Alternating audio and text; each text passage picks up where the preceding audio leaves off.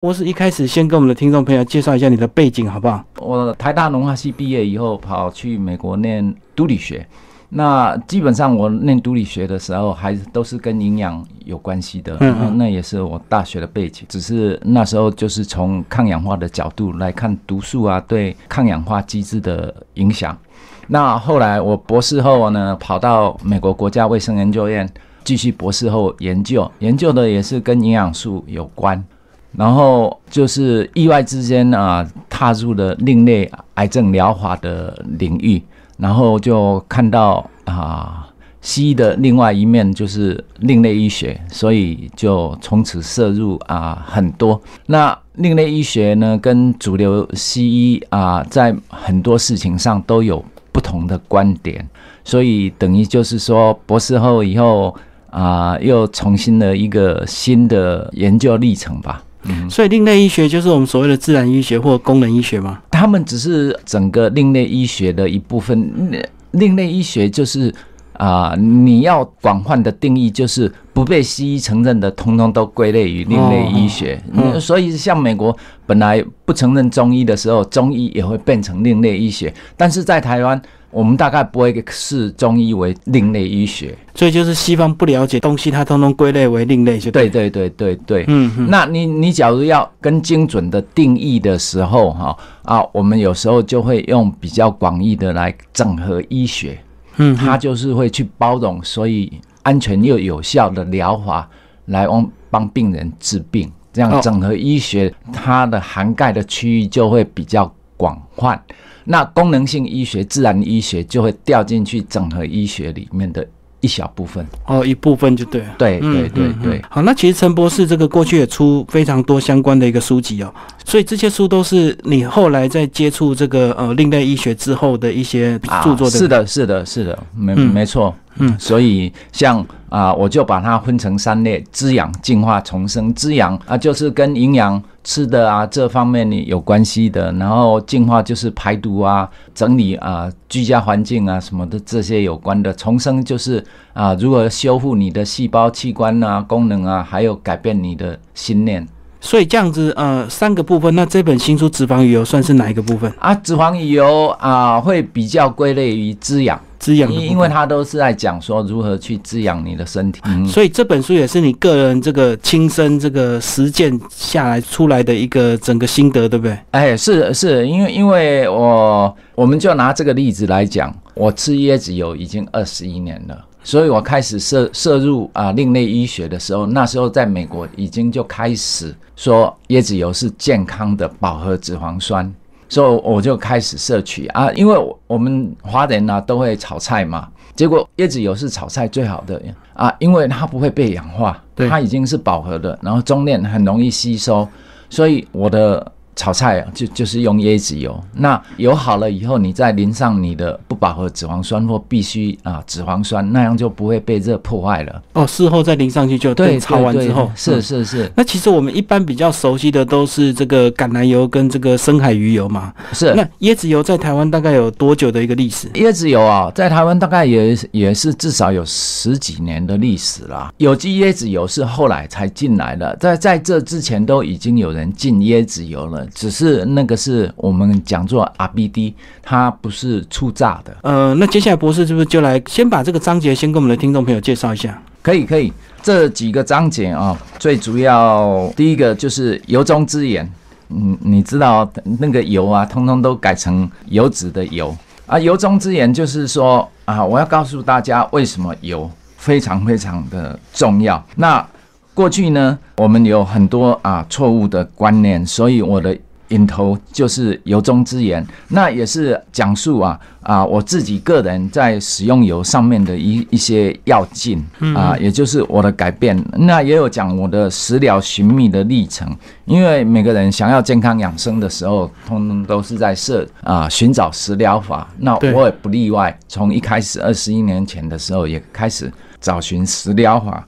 所以呢，这一章就是在记载我。对食疗的认识。当然，它比较是从西方的观点，因为那时候我长期定居在啊美国。然后这一章啊，最重要的其实就是富含脂肪的细胞膜，其实就是像液晶的半导体。所以你看哦，半导体我们都要在无尘室制造。对。不要有肮脏的东西，要不然会干扰它的功能。那细胞膜也一样，你假如有肮脏的这些油的时候呢，它的运作的功能就会比较差。然后呢，再来第一章就是油必有方啊，基本上就是讲油脂的几个基本原则啊。我用比较平静的语言来跟大家讲说，基本上我们的细胞都有立腺体，它就是一个发电厂。那它要发电的时候呢？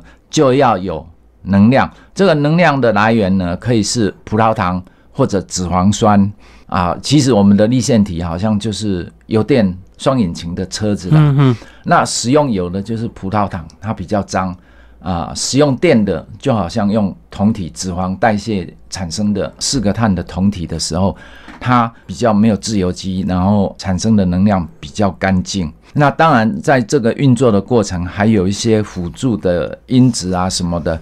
然后，因为是细胞嘛，所以我们吃进脂肪的时候，从肠道一直到细胞，也是一个啊非常冗长的步骤。我都有去啊细讲啊。最重要就是说，我们的脑部基本上都是脂肪，所以脑部要清楚啊，不能不吃脂肪。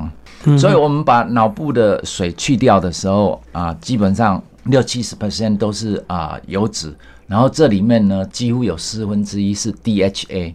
所以我们都一直讲，一直是要讲说啊，小孩子补 DHA 头脑好是啊，不只是小孩子，连大人都是啊。你假如这些 DHA、EPA 足够的时候，你会发现你自己啊啊脑脑筋的啊这种功能啊会比较好。那我也是因为。后面一年多的时候做生酮饮食，所以油脂的摄取量啊非常非常高啊，所以但是啊啊，我第四个要件就是其实我都是做低碳的饮食，但是还有吃水果啊什么的啊，但是我摄入生酮以后，把很多这些碳水化合物停掉的时候，再把我油脂推高的时候，我发现整个情绪啊、心情啊，还有那个专注力啊。都更好了，然后啊，腰围又瘦了一小圈。所以你讲的这个生酮饮食是这几年开始，还是你讲的是二十一年前用椰子油就是用这套饮食啊？没有，那当时候用椰子油的时候还没有进入到生酮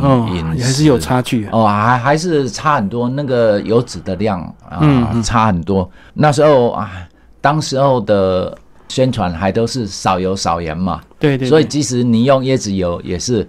不敢用的太多，要少量。对，但是后来我发现说，其实使用油脂很多的菲律宾海岛啊，那些居民呢，其实都没有胆固醇的问题，然后很少这些文明病。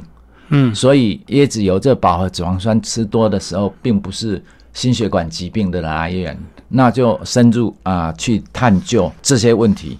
所以脂肪的几个基本原则呢，里面也都有讲到好胆固醇、坏胆固醇啊这些。那我就是长话短说，以前都觉得有好胆固醇跟坏胆固醇，对。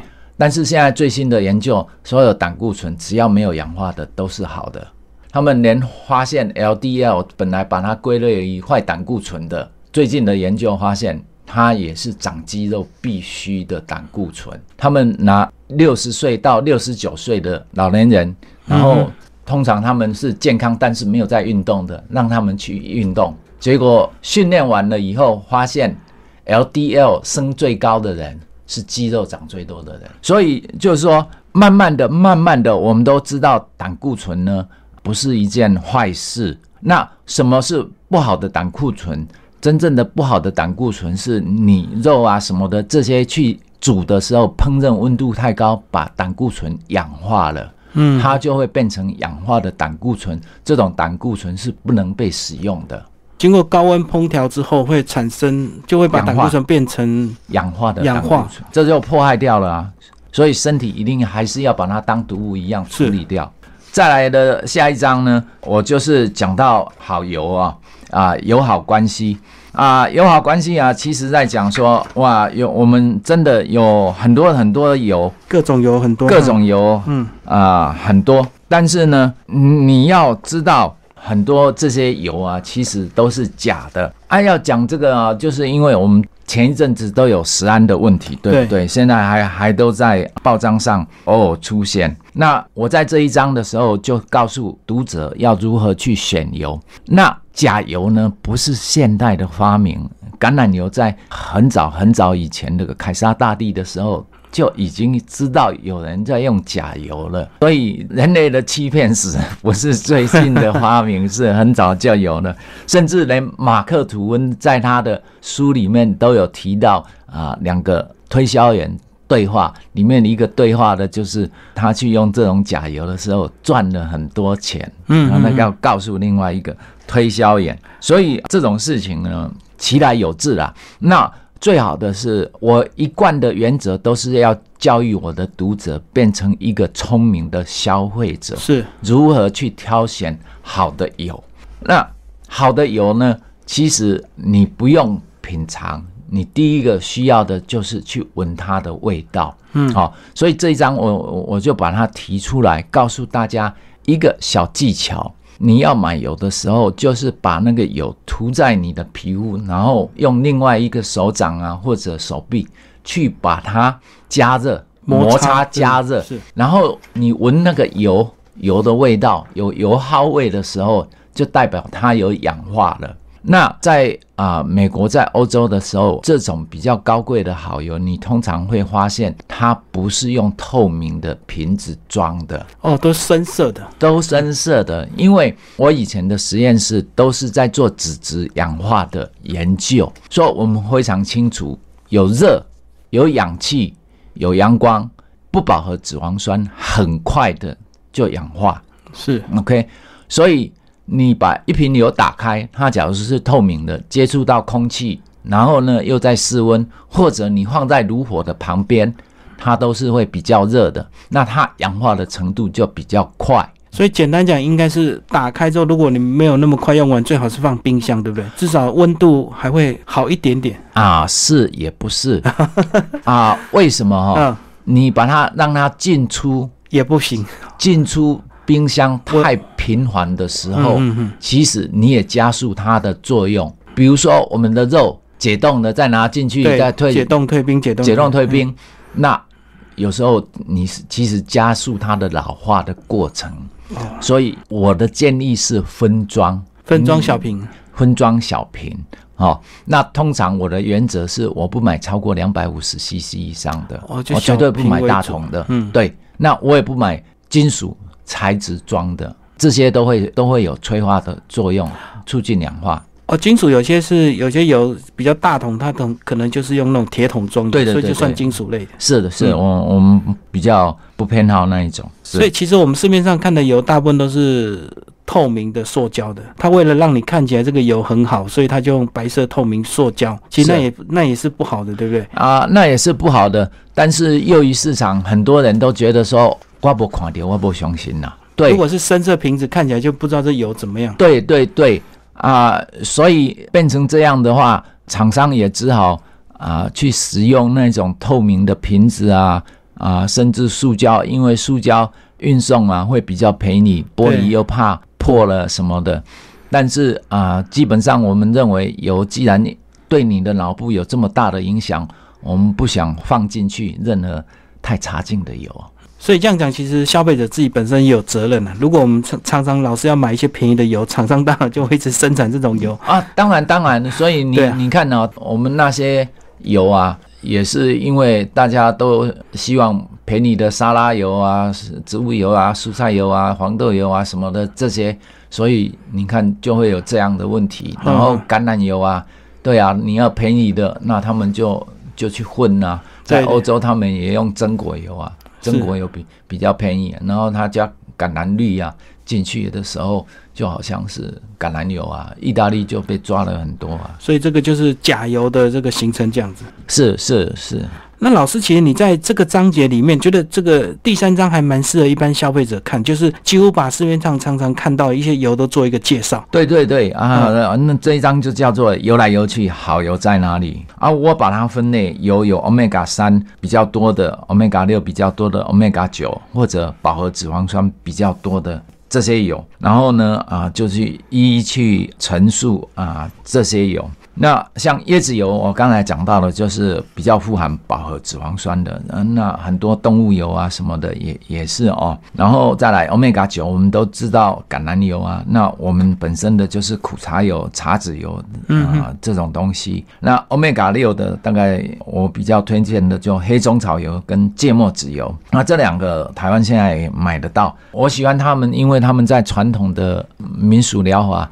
里面是用来杀杀菌跟杀寄生虫的。哦，是是是。是是，嗯。啊，你知道外面很多瓦萨比啊，其实都是假的，那个颜色对对合成的，但是芥末籽油不贵，在啊印度店呢啊就可以买到，嗯嗯，那它吃起来就有瓦萨比的味道。哦，所以我们可以用芥末籽油来替代瓦萨比，又有真正杀菌的功能，又不会吃到这个假的东西。是，而且芥末籽油它的好处是这样子，它是一个蛮均衡的油，嗯，然后它的 omega 三跟六的必需脂肪酸量不是很高，omega 九很高。哦，是，所以它氧化的那个速度没有那么快，然后三跟六的比例是六比三，是二点五比一。哦，是，所以也不是太偏 omega 六，然后两个必需脂肪酸都有，嗯所以你只要用一个油，那达到在理想的状态，那个油是比较没有负担的。所以有时候出去吃啊，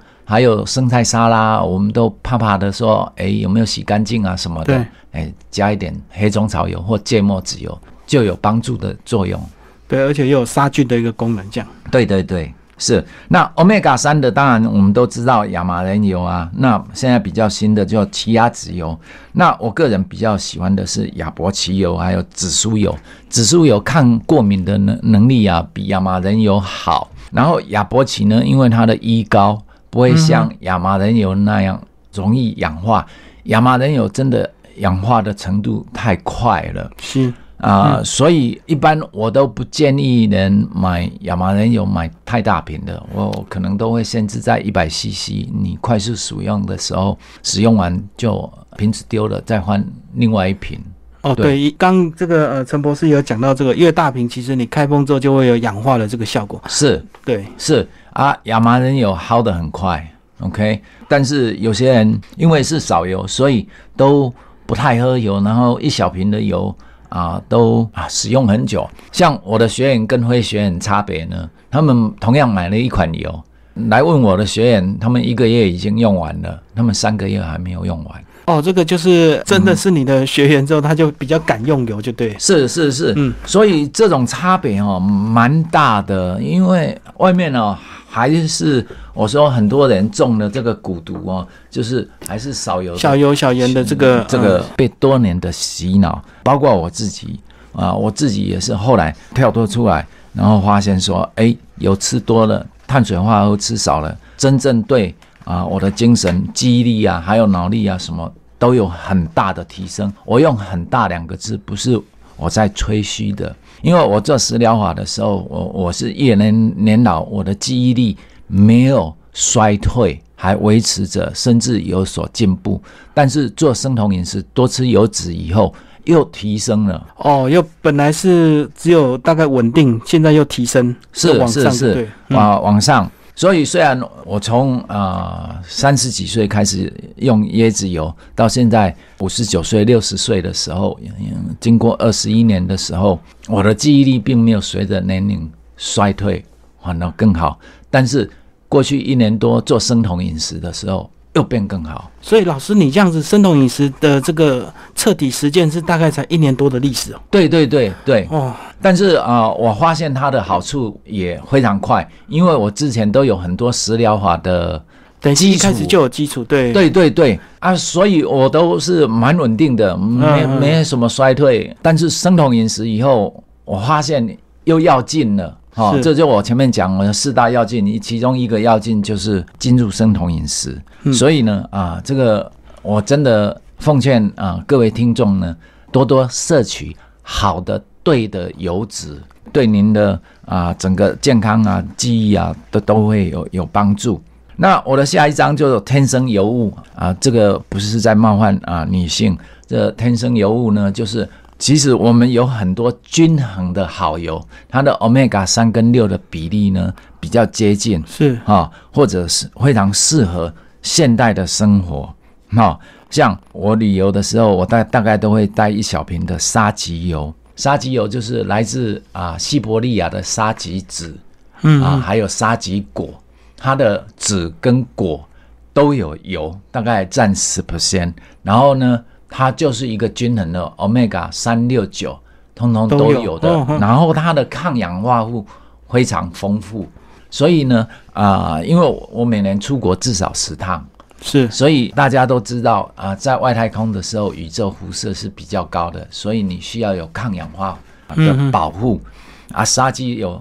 小小的一瓶五十 CC 的，就是我的选择，因为你不能带太大的啊。你带亚麻仁油这种又是容易氧化的，但是沙棘油本身的抗氧化物非常丰富，它其实也是西伯利亚俄国的啊这种超级食物哦。很多人都在讲全食物啊，我已经跑去讲讲超级食物。什么是超级食物？也就是它的分量很少的时候，有很丰富的营养营养素。所以你只要补充一些的时候啊，就绰绰有余，不是要吃很大的一份呢，多消磨你的啊身体。哦，所以这样超级食物就是指这个有一些专门给太空人吃的那种配方，它就是超级食物啊，它只要一点点，因为太空外太空不可能带太多东西。是是是是是，就是这样的概念。对对对啊，另外一个很好的油就是星星果油啊，这是啊又叫做印加坚果油，又叫美藤。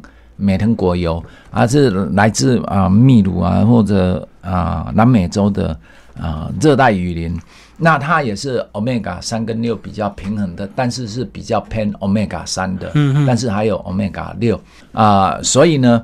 它也是一个蛮均衡的油，所以啊，很多人也喜欢。然后它的味道对我们来讲也非常能够啊容易接受。那最后我要讲的，我是希望政府可以开放大麻油。OK，所以现在大家都认为大麻油好像是毒品哦啊，hemp oil，它 hemp h e m p 哈，hemp oil 已经被发现。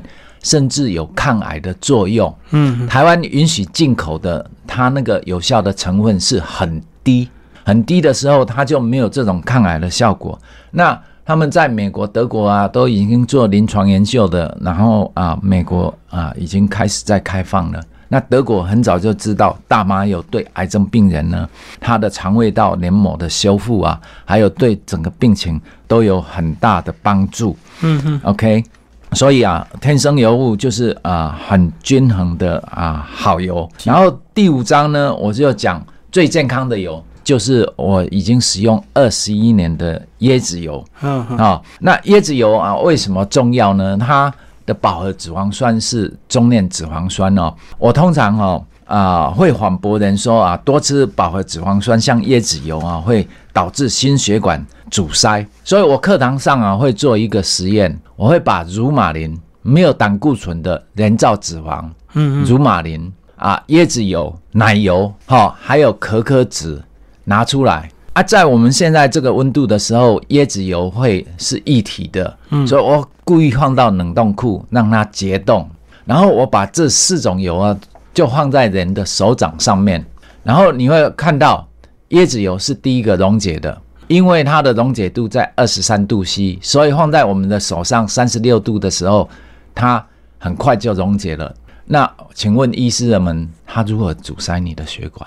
哦，过去我们都讲说那个油啊会阻塞血管，是，嗯，所以你只要做这样的基本实验就可以解决了。来，再来，你把奶油放在手，它溶的比较慢，因为它的融化点比较高一点，嗯，哈，溶的比较慢，但是怎样？也会溶解，对，OK，猪油也是一样。然后有的猪油在这个温度的时候，它是一半凝结，一半不凝结的。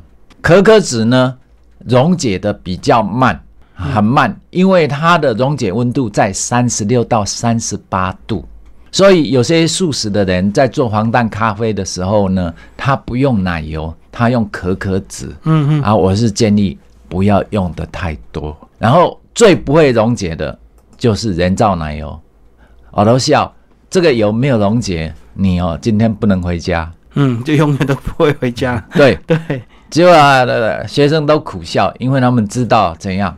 永远不会溶解，嗯，在你的手上永远不会溶解。我说啊，制造木乃伊是最好的，就是这种油，所以这种油才真正会阻塞在你的血管，因为连三十六度、三十七度它都不会溶解。嗯嗯嗯，OK，所以你只要做这个实验呢，很清楚哪一个医师是乱讲话的，根本没有任何实验的基础。都是白纸黑字，人家讲怎样就怎样啊！你只要做这样的简单的实验，你就会看得一清二楚。所以现在很多人又知道为什么印度咖喱非常好，因为姜黄会抗氧化，然后啊延迟你的记忆力衰退，然后椰子油也会。所以现在很多人在鼓励咖喱的这种东西，因为煮咖喱的时候要放椰奶，因为基本上就有椰子油。椰子油。那我通常还还会教，因为我很注重口腔的啊卫生，所以我经常叫人去使用椰子油漱口，它也会逆转一些牙周病啊这些问题。然后它有杀菌，还有解毒的功能，嗯嗯啊好处啊非常多啦。然后呢，椰子油也是啊，因为它中链脂肪酸很多的时候啊，你就可以做生酮饮食的基底油。所以第六章哦叫油荡不羁哦，就是你吃油啊，因为生酮饮食可以吃到百分之八十 percent 的热量都是油脂，所以真的叫做油荡不羁。那你吃很多的时候，通常都是以中链脂肪酸。那椰子油的中链脂肪酸是。八个碳的、十个碳的跟十二个碳的，以十二个碳的居多。但是碳链越长的时候，它的生酮的作用越慢。所以啊，我们听到所谓黄蛋咖啡都是用西巴的辛酸嗯来做的。它的生酮的作用，从八个碳的到四个碳的酮体，只要切两次，每次脂肪酸氧化的时候都切掉两个碳，两个碳，所以它只要两减就已经变成酮体了。嗯嗯。所以三十分钟内你喝了黄蛋咖啡，你血液里面就会有酮体，你你就进入啊比较生酮的状态。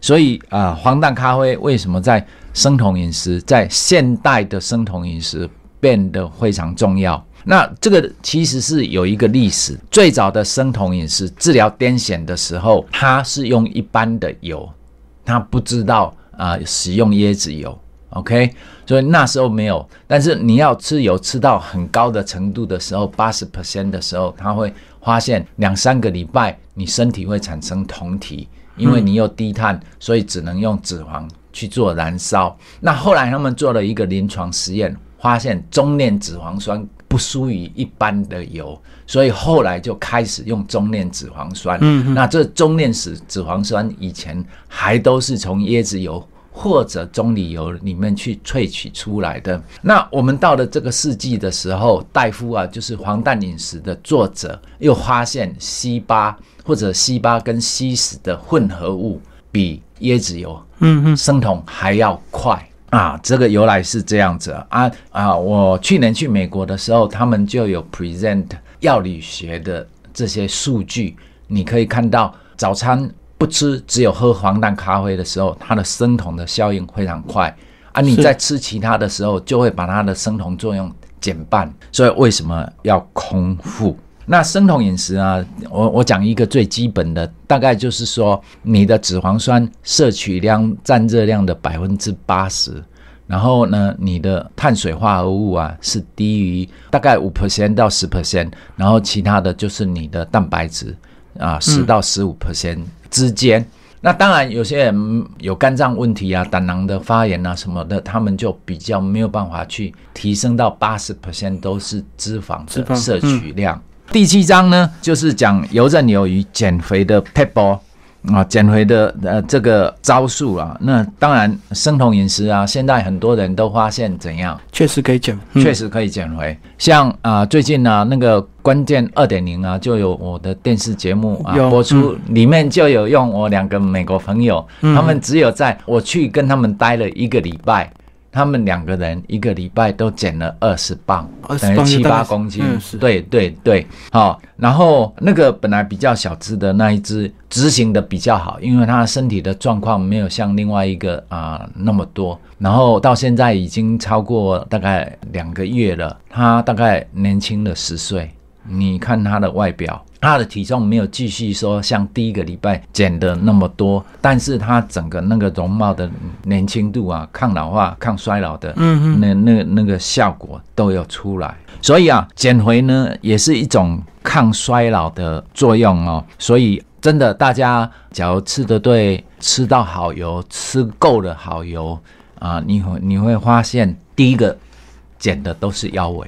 最快最及时的那个效果。嗯对，对他他们两个啊、呃美国人都是这样子。那我台湾呢，就也认识一些厨师。那有一个厨厨师呃就法式料理的，但是他也吃的比较胖，然后他也发现腰也都瘦了。嗯嗯，对啊，脸的水肿也会减少。我自己的例子呢，因为我本来就不胖，我的腰围又瘦了一小圈。嗯嗯，然后最令我压抑的是，我的鞋子变大了，所以我的脚的那个积水量呢也减少了，所以鞋子才变大。鞋子没有变啊，是一样的。理论上脚是一样不会变的，但是可能对就是讲这个水。水缩了，嗯所以啊，我我我有人就发现说奇怪呢，鞋子怎么变大了？松，嗯对，松掉了，所以所以就是脚缩水了。嗯 OK OK，我有发现啊，因为水肿也是一个发炎的现象，所以呢，真的生酮饮食会大幅的减少发炎的现象。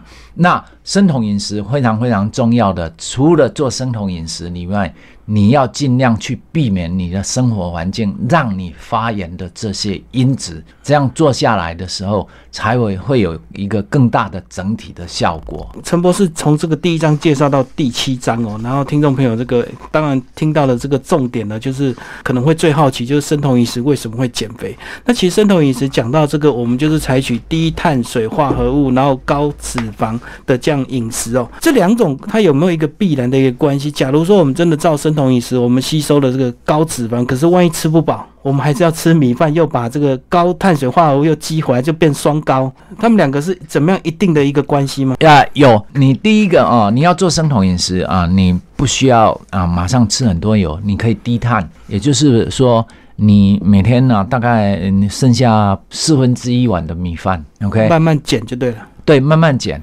啊，你会发现啊，你把蔬菜啊跟肉慢慢增多的时候都 OK，呃，是这样子的。台湾的水果太甜哈、你只要吃很多水果的时候，你容易饿。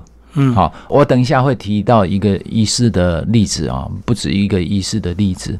那这个医师啊，他大概就花了几个礼拜，也就是摄取水果，他做生酮饮食的啊。嗯大家都说啊要吃水果，他就吃水果，他的三酸高油脂就一路飙上去。OK，然后啊，他后来说这样不行，我只能剩下一周吃一次水果，嗯还是比较居高不下。后所以后来他就把它全部 cut 掉啊，又调回来很低的，因为他本身哦最早有脂肪肝，那因为做生酮饮食一一年以后呢，他的脂肪肝做超音波检测也没了。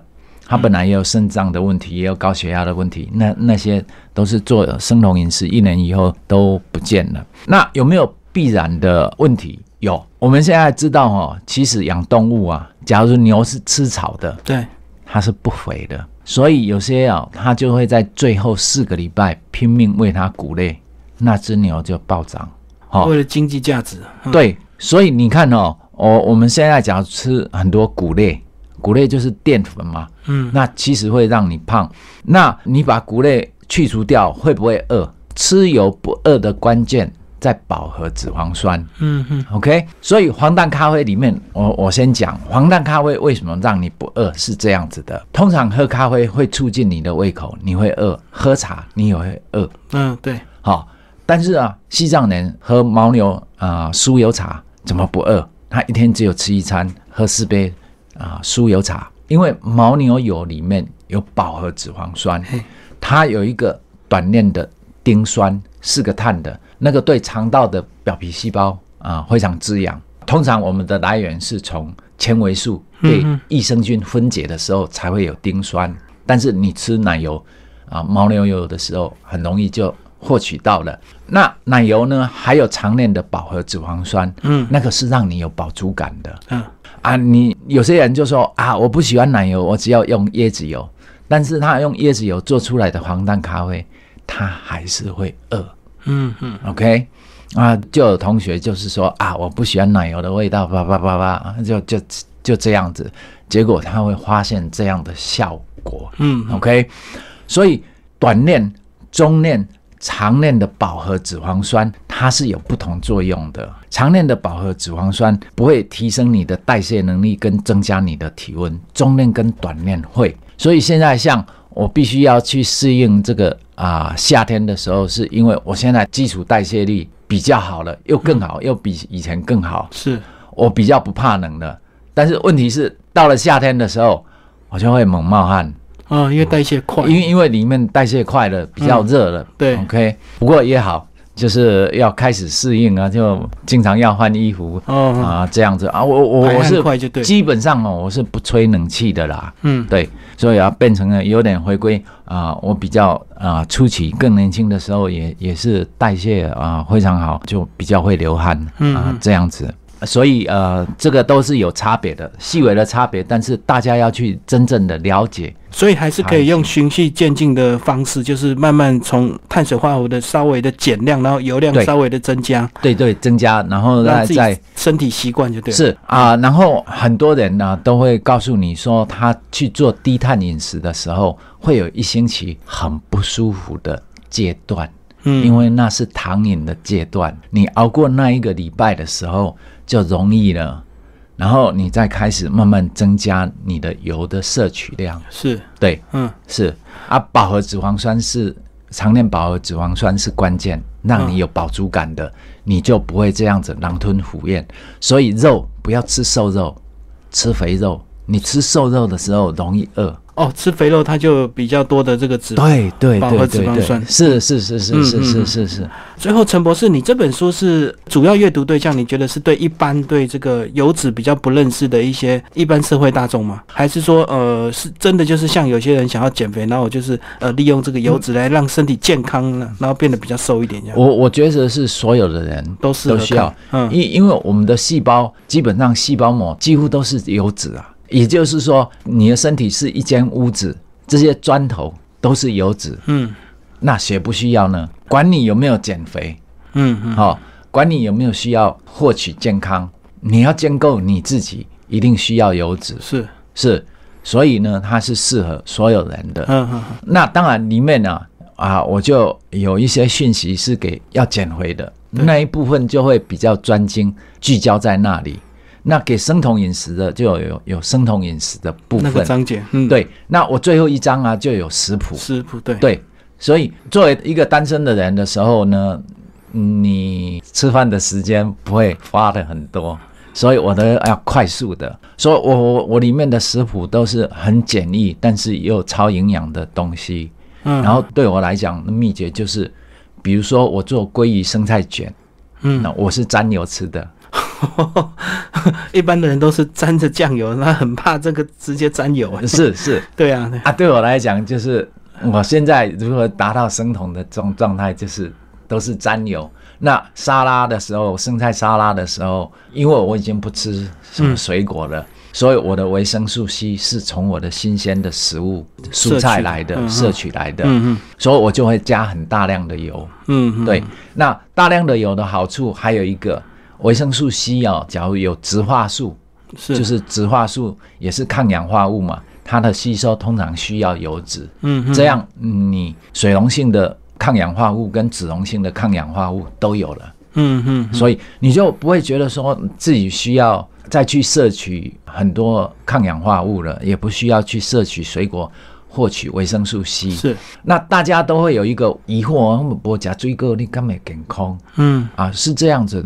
当你的啊血糖降到这个程度的时候，有一个现象会发生。我们的细胞膜上面呢有一个门是给葡萄糖跟维生素进入的。对，这一个门是同样的门，所以你的血糖高的时候，维生素 C 没有办法进到细胞里面。嗯，啊，你把血糖降下来的时候，它自然而然就会进去。对即使是少量，它已经进入了，就去发挥它的保护作用。嗯嗯，所以你以前吃很多水果，很高的维生素 C，但是又有很多葡萄糖在跟它竞争的时候，所以他们都在外面啊，进不去。进不去，嗯，然后就从尿液里面跑掉了。对，所以很多做生酮饮食的人都发现追过启弄性起来。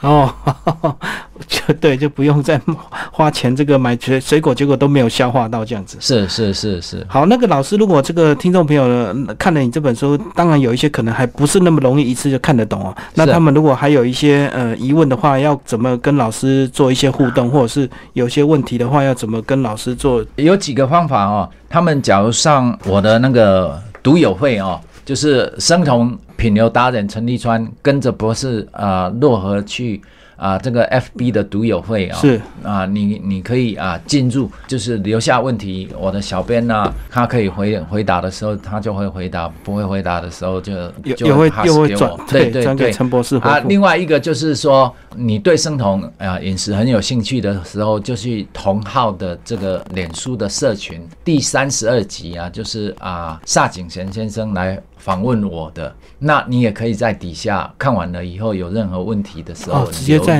YouTube 对对那边留言嗯。对对对对，是是的，所以啊有各式各样的方法啦。我知道这个陈博士其实有很多这个媒体访问的，嗯。然后你现在这个本身呢，现在每天做这个生酮饮食非常的贯彻，对不对？是。然后说从早上到下午之前只喝两杯防弹咖啡，然后下午才是你的第一餐，嗯 这可是很难想象诶。这个从一早起床啊，有时候啊，没有吃东西，真的对啊。一般人的刻板印象都是早餐一定要吃得好啊。对，但是我的黄酱咖啡也很好啊，所以你看呢，我现在在录音的时候，我也是手上一杯啊，是。这是我今天的第二杯，嗯嗯嗯，对，所以我基本上还没有吃中饭，对啊，我知道你到下午三四点才第一餐，对对，所以今天大概是啊，可能要到五六点才才会吃啊，然后我我今天晚上啊又有活动了，七点钟，所以我会比较早吃，所以一天就这样子两杯咖啡，一餐生酮饮食这样子解决了。对啊。这个听众朋友，这个可以来实验看看哦，一两个礼拜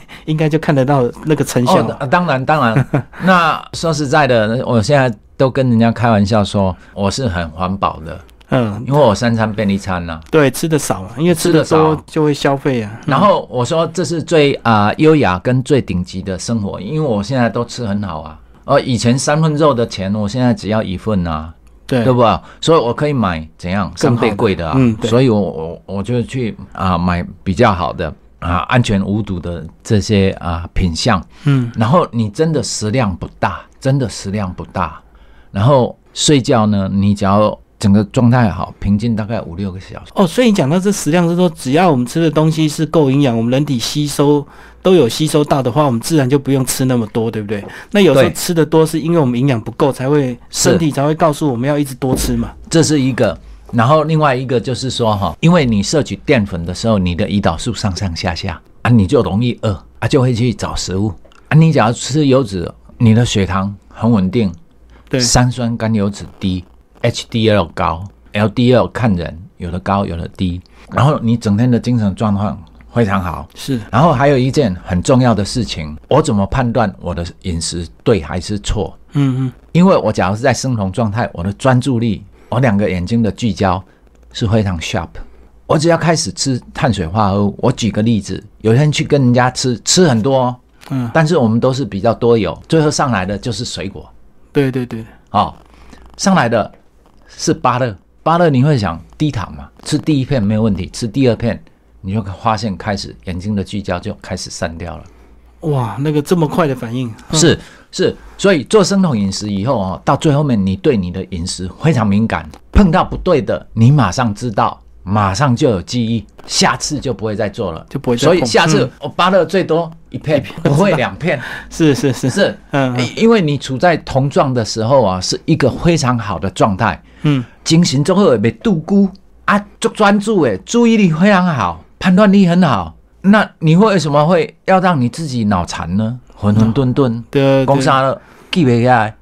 哦，不会啊，你不想带回去那一种浑浑噩噩的日子。对，这种东西，这个一定要自己亲身才能够体验那么神奇的那种感觉。对对，没错没错。而且我觉得生酮饮食这个，反正就实验看看嘛，也不会花太多的时间跟这个成啊，公安的啦。